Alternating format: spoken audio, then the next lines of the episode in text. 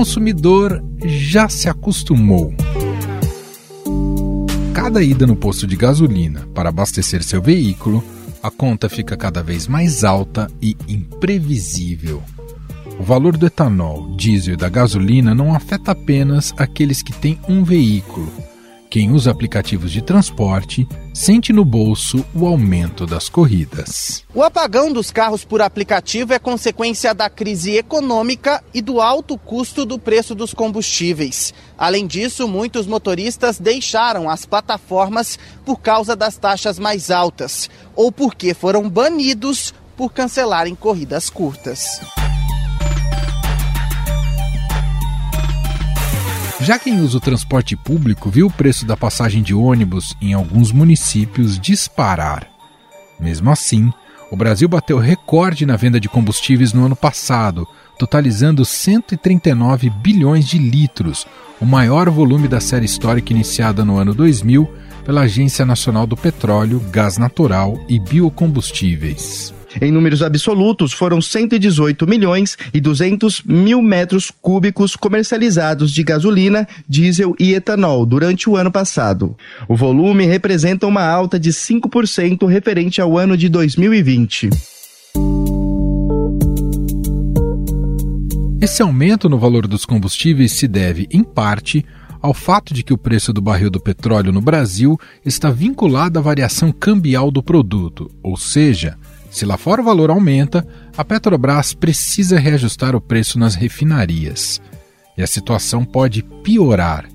Segundo o banco Goldman Sachs, o preço do petróleo atingirá 100 dólares o barril ainda neste ano e continuará subindo em 2023 prepare o bolso, vem mais aumento de combustíveis por aí. No final do ano, a Petrobras teve uma redução, só que agora já anunciou alta. Os combustíveis citados aqui nesse telão de gasolina e diesel nas refinarias a partir já de amanhã.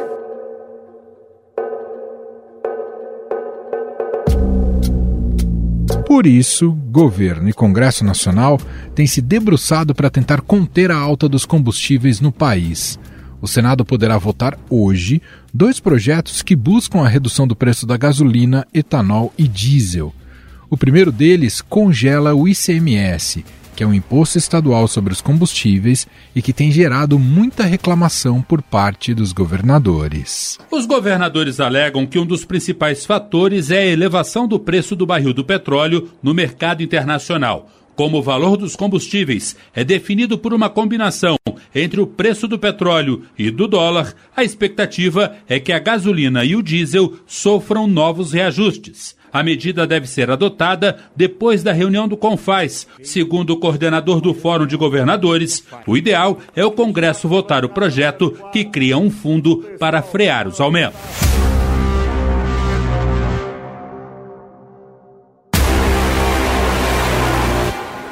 O ICMS corresponde a cerca de 15% do total arrecadatório dos estados. De acordo com o Centro de Liderança Pública, o imposto trouxe 101 bilhões de reais no ano passado para as 26 unidades da Federação e o Distrito Federal. O segundo projeto que pode ser votado hoje cria um fundo de compensação para assegurar aumentos, que seria custeado por um imposto sobre exportação do petróleo bruto e pelo lucro extraordinário da Petrobras com o aumento do preço do barril de petróleo. Segundo o relator Jean Paul Prates, do PT do Rio Grande do Norte, se aprovadas, as propostas reduzirão em 60 centavos o litro dos combustíveis e R$ 10 o botijão de gás. Então a gente não está colocando nada constitucional, a gente está simplesmente repetindo o que a Constituição está dizendo, abrindo agora um caminho, colocando os conceitos, a ideia, a lógica do processo e dizendo o que a gente pode dizer. Por exemplo, a monofasia e o processo da alíquota única entre os estados. Porque a Constituição já dizia isso. Agora, coisas que a Constituição não diz diretamente, a gente está colocando do ponto de vista de indicação e de autorização para eles fazerem. Além disso, o senador decidiu dobrar o número de famílias que vão receber o auxílio gás em 2022, passando de 5 milhões e meio para 11 milhões de famílias. A medida implica um incremento de quase 2 bilhões de reais ao orçamento do programa. Para arcar com a despesa extra, foram indicados recursos do pré-sal.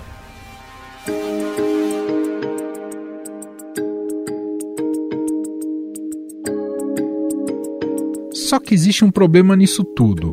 Estamos em ano eleitoral e essas medidas podem ser entendidas como eleitoreiras.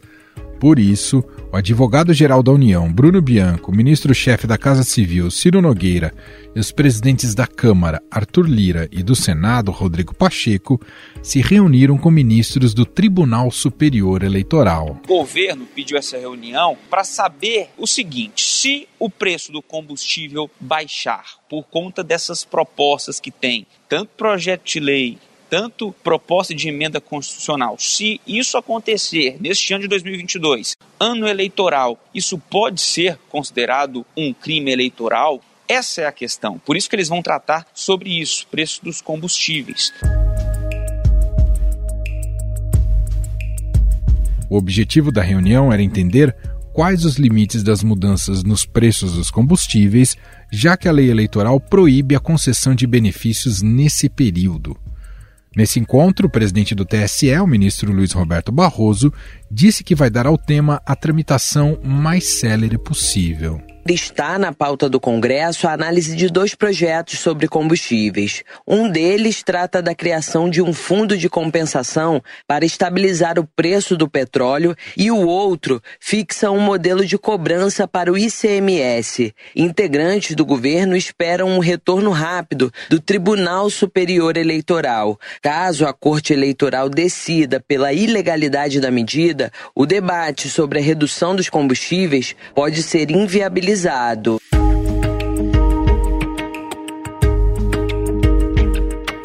mesmo assim, o presidente do Senado, Rodrigo Pacheco, confirmou ontem que o tema será levado a plenário nesta quarta-feira. Tudo isso foi muito debatido na reunião de líderes, o senador Jean Paul assimilou diversas ideias, ainda está no prazo de emendamento, eu fiz uma prorrogação do prazo de emendamento considerando a complexidade dessa matéria para permitir que os senadores e senadoras possam contribuir com a melhor edição possível de um texto. Então eu acredito muito que na sessão do Senado nós vamos ter esses dois projetos maduros para uma apreciação do plenário e deixar o plenário, obviamente, decidir se deve aprová-lo ou não não e em que formas deve ser aprovado. E quem nos traz os detalhes dessa negociação e sobre a programação para votar os projetos é o repórter do Estadão em Brasília, Daniel Vetterman. Oi, Daniel, tudo bem? Tudo bem, Manuel, e com você? Tudo bem. Daniel, nesta quarta-feira, há expectativa de que o Senado aprecie e vote pelo menos uh, mais de um até projeto relacionado aos combustíveis. Eu ia te perguntar sobre se há consenso em relação a esses projetos e se de fato tende a votar ainda nessa quarta-feira. Olha, há consenso sobre a necessidade de votar, mas não há consenso sobre o conteúdo das propostas. Então, tem uma disposição de votação, mas um alerta aí aceso no radar que pode adiar a votação desse pacote que o Senado resolveu pautar para tentar reduzir os preços dos combustíveis no país. Então a gente precisa ficar muito atento aos relatórios finais que serão apresentados nesses três projetos que estão pautados no plenário do Senado para realmente saber qual vai ser o clima, qual vai ser a disposição. Mas tem uma disposição assim para votar, Emanuel. O pacote do Senado vai focar na criação de uma conta de estabilização de preços, em uma alteração do modelo de cobrança do ICMS, que é o imposto arrecadado pelos estados. E aí a gente precisa destacar que o texto do Senado ele é bem mais leve que o aprovado na Câmara, ele blinda os estados de perderem a arrecadação, dá liberdade para cada governador definir a alíquota do imposto e ainda vai dobrar ou propor a mudança, a ampliação melhor dizendo, do Vale Gás, né, que já está em vigor. O pacote do Senado está propondo dobrar é, o gasto com esse Vale Gás para ampliar o alcance desse benefício a famílias carentes. Também na conta do Senado, aí no, no, na cesta de projetos do Senado, está a criação de um subsídio para bancar a tarifa gratuita do transporte coletivo a idosos nos municípios. Essa, digamos assim, ao panorama das propostas que estão no Senado e que estão previstas aí para serem votadas agora, né? É, lembrando que o Senado resolveu deixar de lado, por enquanto, a proposta do presidente Jair Bolsonaro de reduzir os impostos federais sobre o diesel, até porque o governo não encaminhou nenhuma sugestão, nenhuma iniciativa formal para incluir essa medida no pacote que está no Senado. É uma coisa para a gente ficar de olho também. Aqui no Senado, o clima está um pouco de, de campo minado para o governo, porque nem líder do governo tem para articular essas votações. Então, o Senado resolveu tocar mesmo a pauta própria. Bom, Daniel, ah, como estamos em ano eleitoral, ah, e isso tem um impacto, pode ter um impacto na sociedade, visto que a inflação está muito alta, em parte pelo, pelo preço dos combustíveis. Uh, diante disso, imagino que deve ter muito pai da criança em relação a esse pacote, não, Daniel? Disputa pelo pai da criança. É verdade. O primeiro pai da criança, o presidente queria ser esse pai da criança, né? O presidente Bolsonaro é, levantou essa lebre, digamos assim, para reduzir o preço dos combustíveis. Só que a pressão do Bolsonaro é para que os governadores mexessem no ICMS, ou seja, ele acusava os governadores de serem os principais responsáveis pela alta do preço dos combustíveis e estava forçando a barra aí para o Congresso aprovar um projeto de lei mexendo no ICMS. E ele fez a mesma coisa lá no Supremo. Tem uma ação tramitando de interesse do governo federal lá no Supremo Tribunal Federal.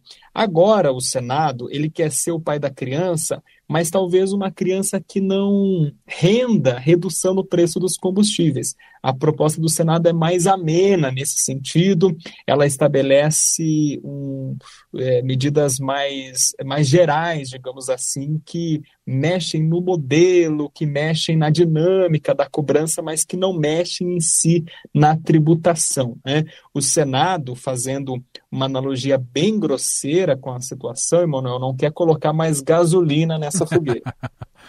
Para a gente fechar, Daniel, queria que você me explicasse o que está pegando do ponto de vista jurídico, legal, que rendeu até uma reunião com membros do TSE. A principal dúvida agora é se é possível promover uma desoneração, ou seja, reduzir impostos, ou criar ajuda financeira em ano eleitoral, porque a legislação eleitoral impõe uma série de limites para os agentes públicos, para o presidente, para quem vai concorrer nas eleições desse ano, o que pode e o que não pode.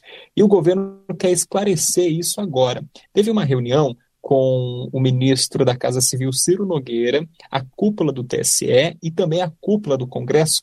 E o acertado ali foi que o governo faria uma consulta à Justiça Eleitoral sobre quais são esses limites. O que é possível fazer, o que não dá para fazer. Então, ainda é essa dúvida, né? Uma desoneração pode ficar inviável se o, se o TSE disser: olha, não dá para fazer isso em ano eleitoral.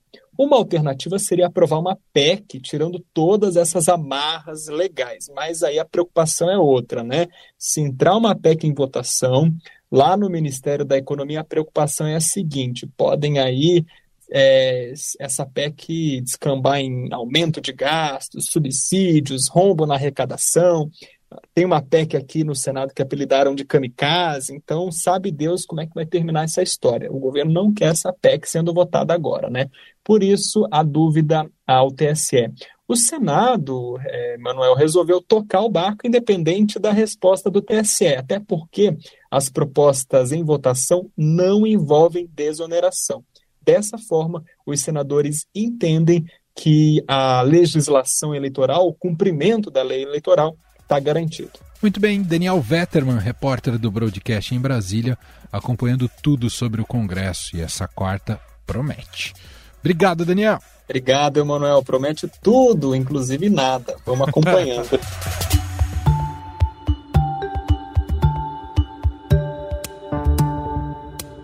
Outras duas propostas também estão no Congresso Nacional, mas as suas aprovações são consideradas difíceis pelo grande impacto fiscal que elas causariam.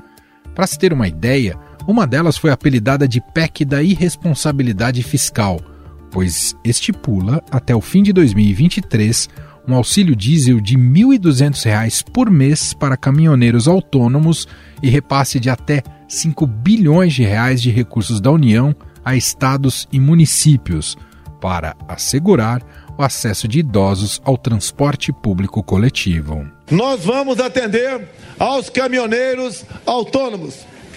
Em torno de 750 mil caminhoneiros receberão uma ajuda para compensar o aumento do diesel.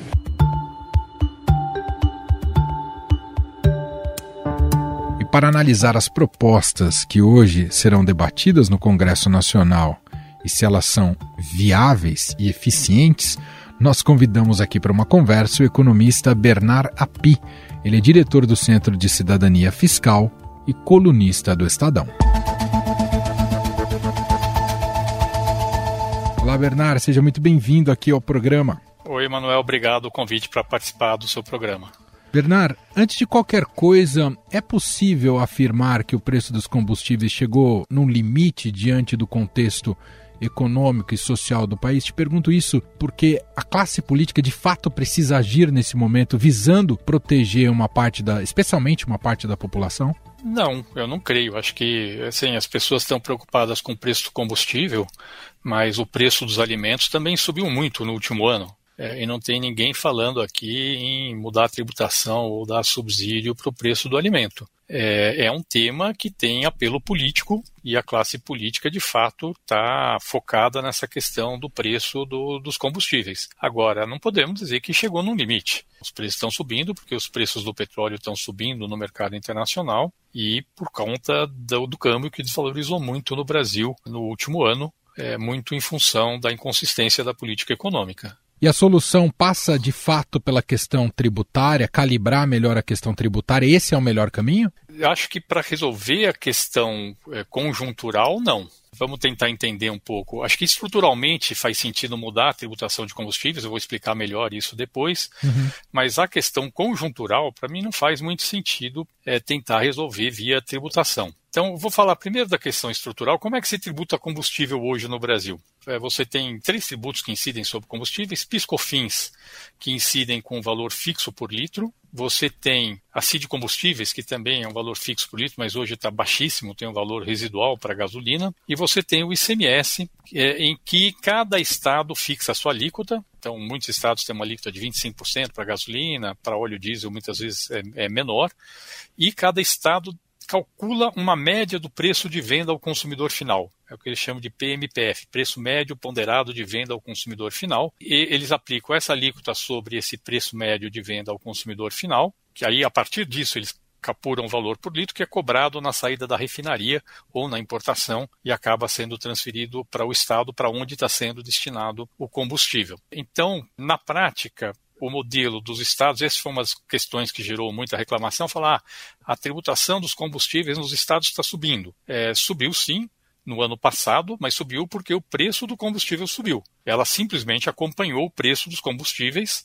À medida que subiu o preço dos combustíveis, subiu uh, o preço na bomba para o consumidor e o ICMS acompanhou como uma proporção, uma porcentagem desse, desse preço. Na verdade, isso não acontece desde novembro do ano passado, porque os, os governadores é, fizeram um acordo de congelar o ICMS por litro no nível que estava em novembro do ano passado. Então, todo o aumento de preços combustíveis que ocorreu de novembro do ano passado para cá não tem nada a ver com tributação, foi simplesmente aumento de preço pela Petrobras. Agora, discutir se faz sentido reduzir tributação de combustíveis agora para resolver o problema conjuntural de alta de preços de combustíveis, eu acho que não faz. Primeiro, porque é, você reduzir tributação tem até um nome técnico que a gente chama de gasto tributário, é equivalente ao governo gastar um dinheiro. Ele deixa de arrecadar, é o mesmo que ele gastar. É, será que a prioridade do país, é, num país que tem problemas de desigualdade, tem gente passando fome, Será que a prioridade do país é desonerar combustível ou é utilizar os recursos públicos para outras políticas, políticas de transferência de renda para as famílias mais pobres ou políticas eh, sociais eh, de saúde, educação? Eh, as pessoas, quando discutem muitas vezes essas desonerações, acham que ninguém está pagando a conta, mas obviamente quem está pagando a conta são os cofres públicos e esse recurso está deixando de poder ser utilizado para outras finalidades. A minha opinião pessoal é que não se deve tentar resolver esse problema conjuntural com desoneração tributária. É, se você quer estabilizar preço de combustível, isso é uma decisão que a União tem que tomar se ela quiser subsidiar preço de combustível, se ela quiser reduzir os tributos dela sobre combustível, ela pode fazer. Eu acho que não é um bom, uma boa utilização de recurso público, mas pode ser uma decisão política. O que eu acho estranho é você fazer aquilo que a gente chama de uma isenção heterônoma. É o, o governo federal, o Congresso Nacional, decidir que os estados não têm que reduzir tributação sobre combustíveis. E ao final, quando se toma uma medida como essa, né, de desonerar tributos, isso, por outro lado, também complica mais nossa situação fiscal, né, das contas públicas.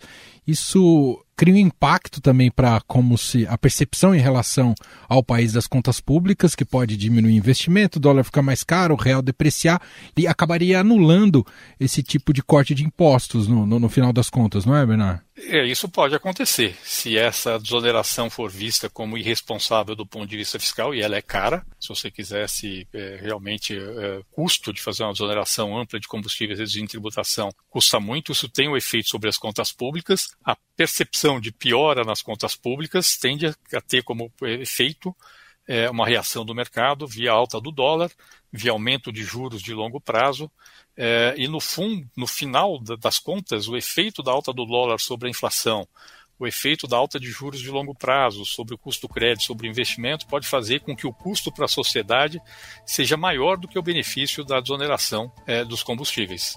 Além do mais, tem essa questão é, importante que é o efeito de uma desoneração é, dos combustíveis que seja responsável do ponto de vista fiscal. Bernardo, o Brasil possui algum instrumento tributário que permitiria, em épocas de petróleo mais baixo, ter feito uma espécie de poupança para esses momentos com o petróleo mais caro no mercado? Tem, o Brasil tem. A CID Combustíveis poderia ter esse papel. A CID é uma contribuição de intervenção no domínio econômico que é gerida pelo governo federal é, e é um instrumento que poderia ser usado exatamente para fazer essa gestão é, para mitigar a flutuação do preço dos combustíveis. Só que para que isso funcione, você teria que aumentar a CID quando o preço do combustível baixa, para poder reduzir ela quando o preço do combustível sobe. É, só que é, o governo federal, que é quem gere a CID, fez a opção de não é, aumentar a CID quando o preço dos combustíveis esteve muito baixo. Por exemplo, em 2020, o preço dos combustíveis caiu muito é, e não se aproveitou esse momento para fazer esse colchão que poderia ser aproveitado para uh, compensar a alta do preço dos combustíveis. Então, de fato, o Brasil tem um instrumento que poderia permitir fazer essa gestão para mitigar a flutuação do preço dos combustíveis, mas para utilizar ele, é, você tem que é, cobrar o, o, tributo na hora que o preço está baixo para poder reduzir na hora que o preço está é, tá alto. Então, não está sendo utilizado.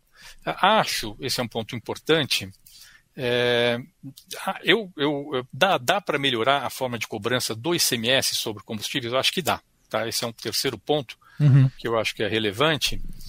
Dá para melhorar a forma de cobrança do ICMS. O ideal seria, de fato, que você tivesse um sistema parecido com o do Piscofins, ou seja, um valor fixo por litro, uniforme para todos os estados, uniforme no país. É, esse seria o modelo é, ideal. O problema é que migrar para esse modelo tem um impacto muito grande, muito diferenciado sobre as finanças dos estados. Então, tem estado que cobra hoje ICMS sobre combustíveis muito acima da média nacional e tem outros que cobram abaixo da média nacional. Então, se você mantivesse a arrecadação do ICMS, ia ter preço caindo em alguns estados e preço subindo em, outros, eh, e, na verdade, nenhum deles quer. Então, a migração para esse modelo, que de fato seria o ideal na cobrança de ICMS para combustíveis, teria que ser feito com uma transição longa é, e com uma compensação entre ganhadores e perdedores. Uhum. E isso está sendo feito nas propostas de reforma tributária que estão em discussão no Congresso Nacional. Então, a solução estrutural para o problema da tributação dos combustíveis passa pelas reformas tributárias, pelos projetos de reforma tributária que estão em discussão no Congresso Nacional. Tanto a PEC 110, que está no Senado Federal, que é o que está andando hoje em dia, quanto a PEC 45, que está na Câmara dos Deputados, que hoje está parada. É, esses dois projetos permitiriam você melhorar estruturalmente a forma de cobrança de ICMS sobre combustíveis. Nesse cenário, você fixaria, por exemplo, durante um ano, e não mexeria durante um ano, a alíquota em valor em reais fixa por litro de ICMS, e isso seria mantido durante um ano, e, portanto, isso ajudaria, não, não teria esse repasse automático da variação dos preços para a, a tributação. Quer dizer, como não se enfrentou pelo governo e pelo Congresso uma reforma tributária mais ampla, hoje não só a gente paga o preço, como se indica uma solução muito apressada. É isso, Bernardo? Exatamente. Agora estão tentando resolver de uma forma apressada um problema que é estrutural. Quer dizer, tem dois problemas aqui. O primeiro é que o instrumento que existiria para mitigar a flutuação de preço, que é a CID, não foi usado. E o segundo é que a mudança estrutural ela precisa de um prazo longo para não ser traumática para as finanças dos estados e dos municípios, porque 25% do ICMS vai para os municípios, e isso exige uma transição longa. Eh, se tivesse sido feita essa mudança estrutural eh, anteriormente, a gente não estaria com esse problema que a gente está eh, hoje na discussão da tributação de combustíveis. então, o meu ponto é isso: acho que tributação no curto prazo, na situação atual, não é uma boa solução para o problema do preço dos combustíveis. O senhor entende que o período eleitoral interfere decisivamente nesse debate, nesse momento? Com certeza absoluta. Eu acho que a preocupação com o preço dos combustíveis hoje tem uma dimensão eleitoral muito forte. que o governo federal quer, aparentemente, é reduzir o ICMS, que é dos estados, não é dele, para ter um ganho eleitoral dizendo que ele contribuiu para reduzir o preço dos combustíveis nesse, nesse momento. É, então, obviamente, tem uma questão eleitoral aí que é o momento eleitoral certamente aumenta a pressão política para tentar dar uma resposta a essa alta do preço dos combustíveis. Falando em longo prazo, né, o senhor comentou dessa questão de se pensar uh, de uma mudança mais estrutural. Essa crise, quando eu digo crise, né, essa alta do petróleo, dos combustíveis, não deveria ensejar uma mudança para uma futura, para uma substituição dos combustíveis fósseis? O governo não deveria estar empenhado nisso também, Bernardo? Esse é um ponto importante que está levantando. É, do ponto de vista de longo prazo, não faz sentido nenhum você reduzir tributação de combustível. É ao contrário, para você é, estimular a migração de combustíveis fósseis para formas de energia menos intensivas em carbono, é, o ideal é que combustíveis fósseis paguem mais imposto do que os demais produtos que são negociados na, na, na economia. Então, é, é, vários países do mundo estão discutindo isso que a gente chama de carbon tax, né, um imposto sobre o carbono, é, que na verdade oneraria os combustíveis fósseis. É um tema que não é simples é, politicamente, é só ver o que aconteceu na França, aquele, aquela revolta dos coletes amarelos. É, obviamente tinha outros motivos por trás, mas ela começou por conta de uma proposta de uma criação de um imposto sobre carbono é, feita pelo governo francês, mas é, do ponto de vista de estimular a migração para uso de energias mais limpas é, e menos emissoras de carbono, certamente faz todo sentido tributar mais combustíveis, combustíveis fósseis. Obviamente, neste momento, com, essa, com esse preço do combustível do, do jeito que está, não é o momento de colocar essa discussão no Brasil. Mas, por outro lado, também é um indicador de que não faz sentido propor reduzir estruturalmente tributos sobre combustível. É, isso vai na contramão do que precisa ser feito. Aliás, se a gente for ver é, como é que está esse processo de migração de carro é, movido a combustão interna é, para carro elétrico, o Brasil está bem atrasado em relação ao resto do mundo. Nos outros países, esse processo está muito mais avançado e no Brasil, claramente, não tem uma política pública bem desenhada para estimular esse processo de migração do uso de veículos que usam combustíveis fósseis para o uso de veículos elétricos, que também, na hora que você tivesse uma migração ampla para o uso de veículos elétricos, o problema do preço dos combustíveis eh, deixaria de ser tão relevante quanto, quanto ele é hoje. Esse é o economista Bernardo Api, diretor do Centro de Cidadania Fiscal, colunista do Estadão, gentilmente aqui atendendo a nossa reportagem. Muito obrigado, viu, Bernardo? Eu é que agradeço o convite, Manuel. Um abraço.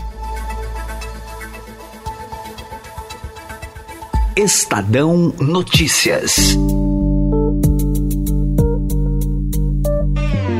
Este foi o Estadão Notícias de hoje, quarta-feira, dia 16 de fevereiro de 2022. A apresentação foi minha, Emanuel Bonfim. Na produção, edição e roteiro, Gustavo Lopes, Jefferson Perleberg e Ana Paula Niederauer. A montagem é de Moacir Biasi. Escreva pra gente no podcast estadão.com. Um abraço para você e até mais.